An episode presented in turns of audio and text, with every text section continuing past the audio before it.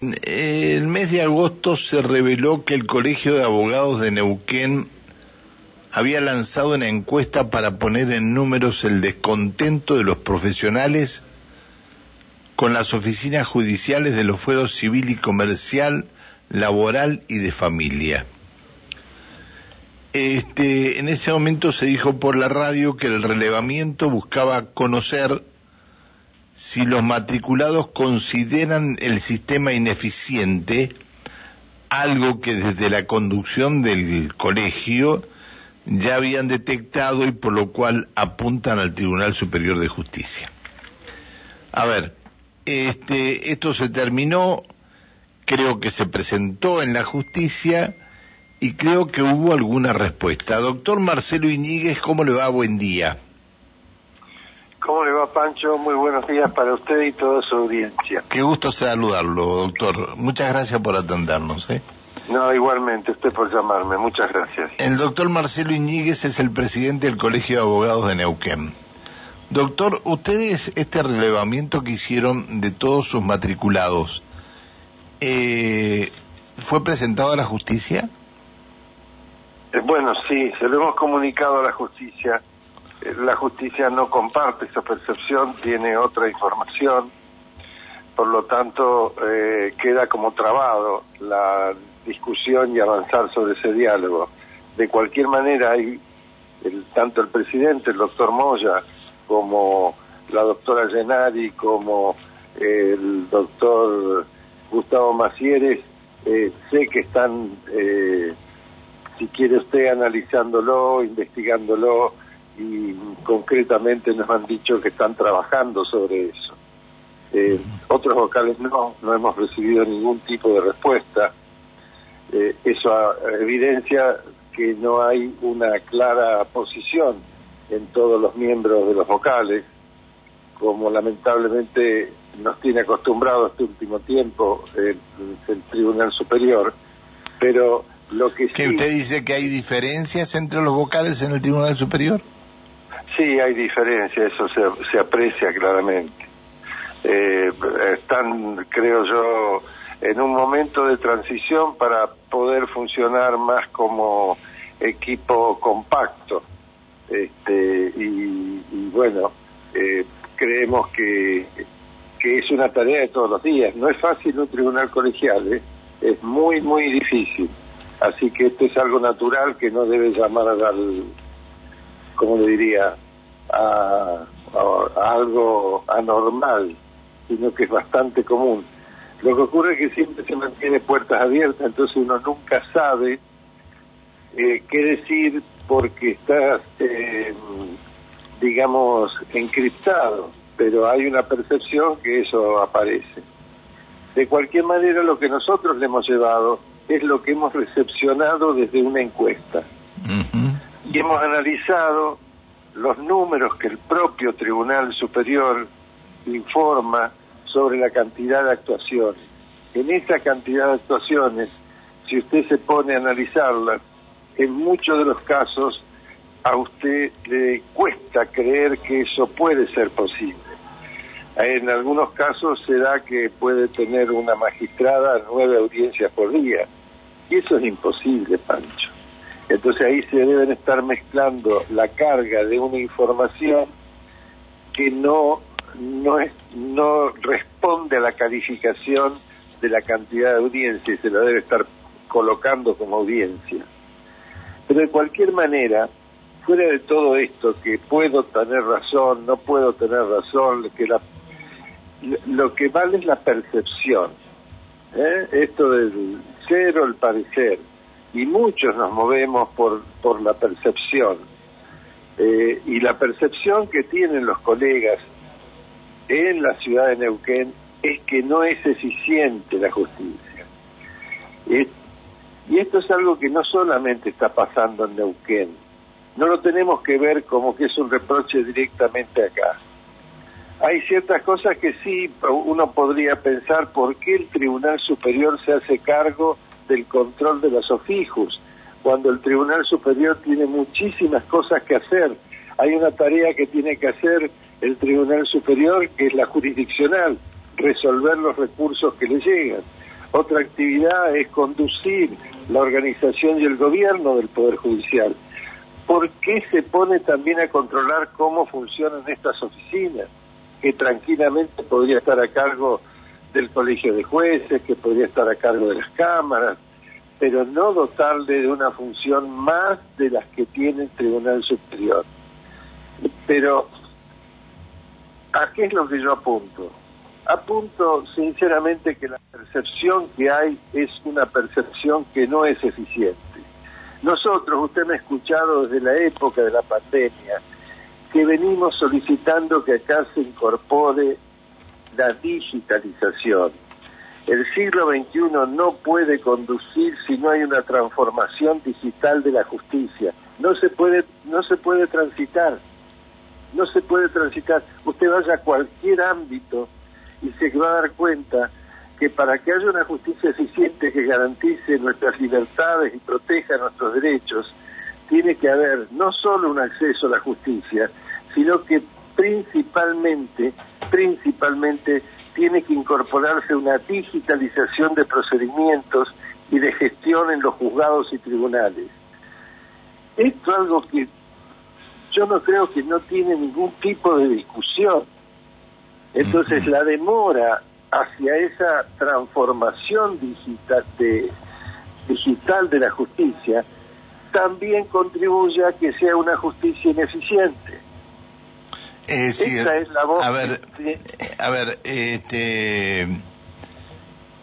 Eh, mm, usted dijo que hay una diferencia este, dentro de la misma cúpula del tribunal. ¿Esto será que hay distintas ideas y que dentro de esas ideas eh, algunos intentan llevar para un lado o para otro los resultados finales de cada organismo, de cada dependencia?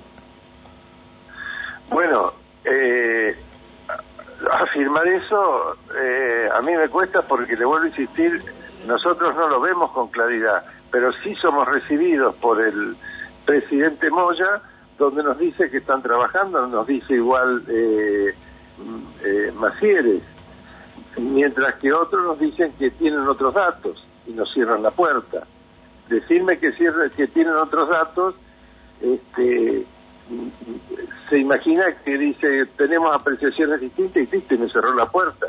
Pero si hay una encuesta donde le está diciendo que no es eficiente y donde efectivamente estamos verificando que no hay una transformación digital en la justicia, quiere decir que nosotros no estamos alejados y el siglo XX no se va a poder transitar, pero no se va a poder transitar, el perdón, el siglo XXI no se va a poder transitar si no tenemos una justicia eficiente que garantice nuestras libertades y derechos. Esa tiene que ser la, la meta, la guía. ¿Y, cómo se da hoy? se da por la digitalización de procedimientos. Y que la gestión de los juzgados y tribunales sea a través de la digitalización. No hay otra manera. Permanentemente nosotros vemos que quieren volver a un proceso que no sea de digitalización. Por ejemplo, las audiencias. Otra vez las audiencias y juzgados que dice se tiene que hacer presencial. No, no se tiene que hacer presencial. Se tiene que seguir haciendo de manera eh, de digitalización es decir, hay cosas muy concretas que nosotros podemos acreditar por qué la justicia no es eficiente, independientemente de la percepción o de la opinión que algún vocal tenga en el Tribunal Superior. Eso nosotros lo tenemos absolutamente claro.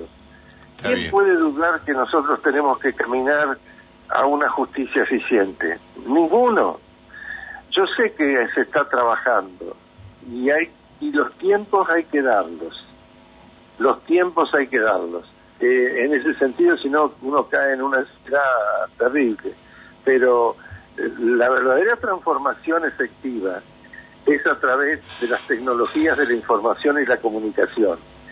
Y están basadas en, en nuevos conocimientos y en nuevas innovaciones. Esto es lo que nosotros pedimos. Tienen que innovar tienen que innovar, no pueden seguir exactamente igual. Por eso es nuestro ataque a las OFIJUS. Tienen que innovar. Hace 10 años que se pusieron.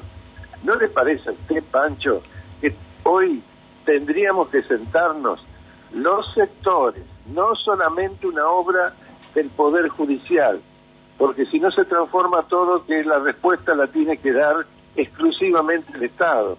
Y la justicia la hacemos todos, las hacemos quienes ejercemos la profesión y quienes están como operadores jurídicos públicos. Tiene, tiene... Esa es nuestra conclusión, nuestro pregón. Está bien, tiene, tiene toda la razón, tiene toda la razón del mundo en eso. Lo saluda Alejandra Pereira que comparte la mesa de trabajo. Buenos días, doctor, ¿cómo le va? ¿Cómo le va Alejandra? Mucho gusto en conocerla. Igualmente, doctor. Eh, para preguntarle acerca, bueno, de este relevamiento, ¿no? A los matriculados y este, teniendo en cuenta los puntos en los que este, mostraron más disconformidad, eh, ¿usted considera que podría cambiarse algo en el corto plazo? Sí, claro que sí. Mire, hay algo que se hizo que lo aplaudimos.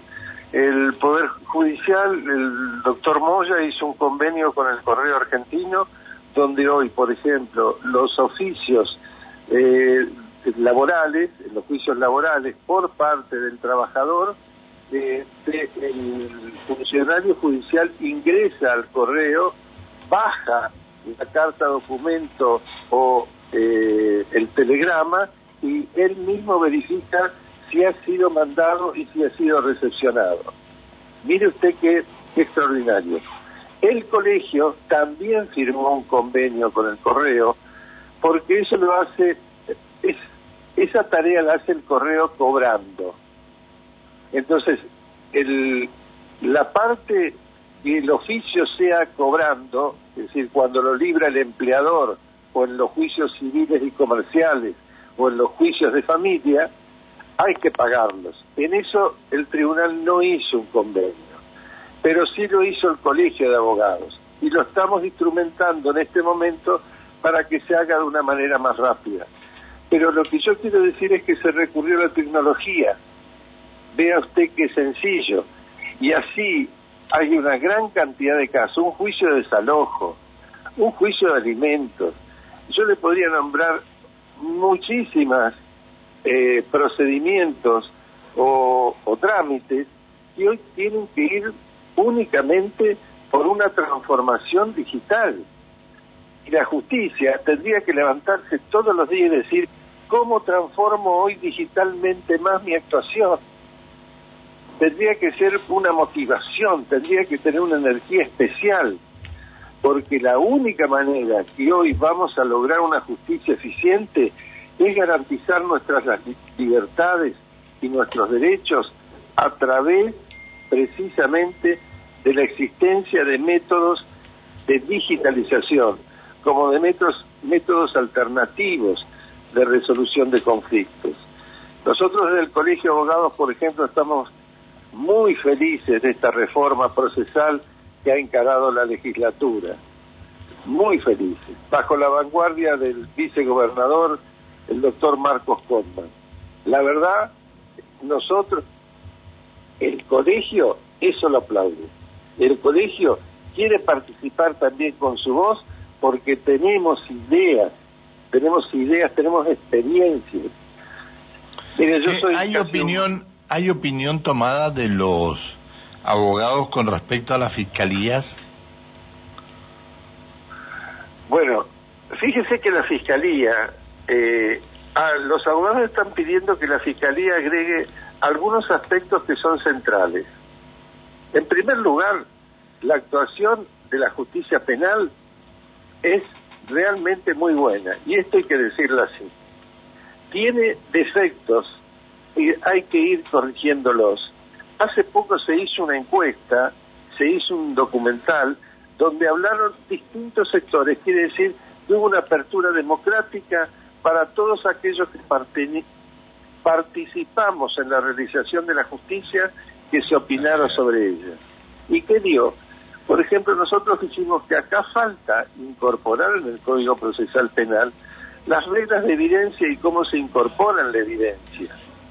Eh, la exclusión es de prueba, que no están bien reglamentadas. Está bien, está bien. Y, y tareas más activas por parte del profesional. Pero hoy no hay duda, Pancho, que la justicia penal neuquina es líder en el país y en América Latina y le dan resultados eh, de, de muy buena performance. Usted se da cuenta que hay, ocurre en un hecho en septiembre y el hecho está resuelto en abril. Eh, Está, y eso, y eh, obviamente hay una gran cantidad de hechos que tendríamos que tener una, no sé, no sé cuántos fiscales tendríamos que tener para cubrir la totalidad de los hechos. está, que esto, que esto no puede gustar, pero el llamado Bueno, a la población pero- es que todos los días tenemos que andar con más cuidado en la calle, Es, porque es cierto. esto. hay, hay un incremento de delitos enormes. Ah, y te- por eso nosotros hablamos que está en marcha el plan de inseguridad y no hay plan de seguridad. Doctor, le mando, le mando un abrazo, le pido disculpas por haberlo molestado, pero muy interesante todo lo que charlamos con usted. Gracias, doctor. No, gracias a usted por su llamado. Espero haber sido claro Sí, sí, y haber fue- transmitido eh, las ideas de la colegiación neuquina. Muchas gracias. Gracias, doctor. Que siga muy bien. El presidente del Colegio de Abogados de Neuquén, el doctor Marcelo Iñiguez.